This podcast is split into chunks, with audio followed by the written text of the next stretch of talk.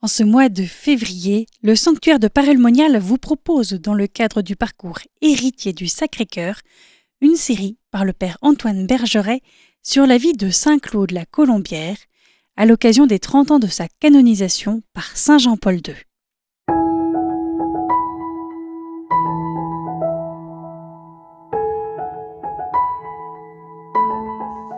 Bonjour chers frères et sœurs. nous avons évoquer donc la retraite de Londres, qui est très importante parce que c'est là que Claude a fait mémoire de ce qu'il a vécu à Paris-Monial. C'est pourquoi j'ai choisi de la prendre entre, en, en, lien entre son séjour à Paris-Monial et son séjour en Angleterre, dont je vais parler maintenant. Alors, donc, Claude est envoyé par ses supérieurs en Angleterre comme prédicateur de la duchesse d'York. Alors c'est une situation des plus inconfortables, et le mot est faible, puisque à la suite du roi Henri VIII, l'Angleterre a rompu avec l'Église catholique. Le pays vit dans un climat général d'hostilité envers Rome. La duchesse Marie-Béatrice d'Este, qui est une princesse italienne, a exigé lors de son mariage de pouvoir suivre sa religion en faisant valoir son droit de chapelle. Mais cela n'est pas vu d'un bon œil par son entourage. Son mari, le futur Jacques II, alors duc d'York, s'est converti au catholicisme. Et son frère, le roi Charles II, petit-fils d'Henri IV, cousin de Louis XIV, le fera sur son lit de mort. Dans le royaume, les catholiques sont suspectés, espionnés, contrôlés, accusés pour un rien comme conspirateurs. Faire des conversions parmi les anglicans est un crime contre l'État pouvant entraîner la mort. Entre 1665 et 1673, le siège de l'évêque de Londres restera vacant. Donc la duchesse d'York, je vous ai dit, donc elle s'appelait Marie-Béatrice d'Este. Elle était parent du pape Clément X, très fervente. En fait, elle avait été élevée à la visitation et elle souhaitait être visitandine. D'ailleurs, elle était rentrée à la visitation à 15 ans. Mais voilà, en fait, elle avait dû en sortir parce que donc le duc d'York était tombé amoureux d'elle sans la voir, mais ayant entendu parler d'elle, il avait décidé de l'épouser.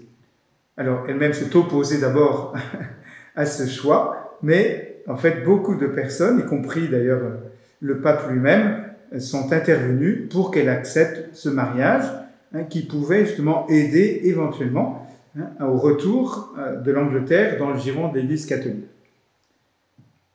Donc le père de la colombière qui, va l'accompagner va l'aider beaucoup hein, à la maintenir dans cette situation un peu périlleuse.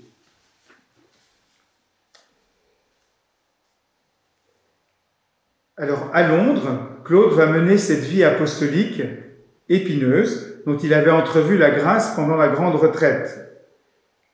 L'Angleterre fut pour lui le pays des croix. Il vécut néanmoins de son expérience de parelmonial il célébra la messe tous les jours, conformément à ses résolutions de retraite, sur un autel qu'il avait consacré au cœur de Jésus et qui existe toujours. Il inspira la dévotion au Sacré-Cœur à bien des gens en Angleterre, comme il le dit lui-même, et l'a transmis par écrit en France. Donc, il en parla notamment à la duchesse. Hein. De ses prédications, il nous reste 79 sermons qu'on peut dater de cette période, ainsi que les méditations sur la Passion qu'il improvisa les vendredis de carême de 1677 et 1678. À cela, on peut ajouter un certain nombre de ses réflexions chrétiennes qu'il composa en préparation de ses prédications. Nous avons surtout les notes de sa retraite de huit jours, dont j'ai parlé. Je vais simplement citer encore un petit passage hein, qui, suit justement cette évocation et cette cette mise par écrit donc du témoignage de Marguerite Marie lors de la troisième grande apparition, il poursuit Comme la religieuse invoquait son indignité et sa faiblesse, Jésus ajouta Adresse-toi à mon serviteur, N, le Père Claude, qui ne se décourage pas pour les difficultés qu'il rencontrera, car il n'en manquera pas, mais il doit savoir que celui-là est tout-puissant, qui se défie entièrement de soi-même pour se confier uniquement à moi. Nous trouvons là exactement la ligne que Claude va suivre désormais, enraciné dans la confiance, entrer vraiment dans l'oubli de soi. au palais Saint-James, Claude mène une vie extrêmement austère. En 1677, d'ailleurs, sa santé va s'altérer parce que, en fait, il a négligé de se chauffer par, euh, à 16, mais il est surpris lui-même, c'est la poitrine qui est touchée, écrit-il à la mère de Sommet. Le 14 août, il commence à cracher du sang. En septembre 1678, éclatait la terreur papiste qui, orchestrée par Titus Oates, conduisait aux prisons anglaises ou au sacrifice de leur vie un nombre considérable de laïcs et de prêtres.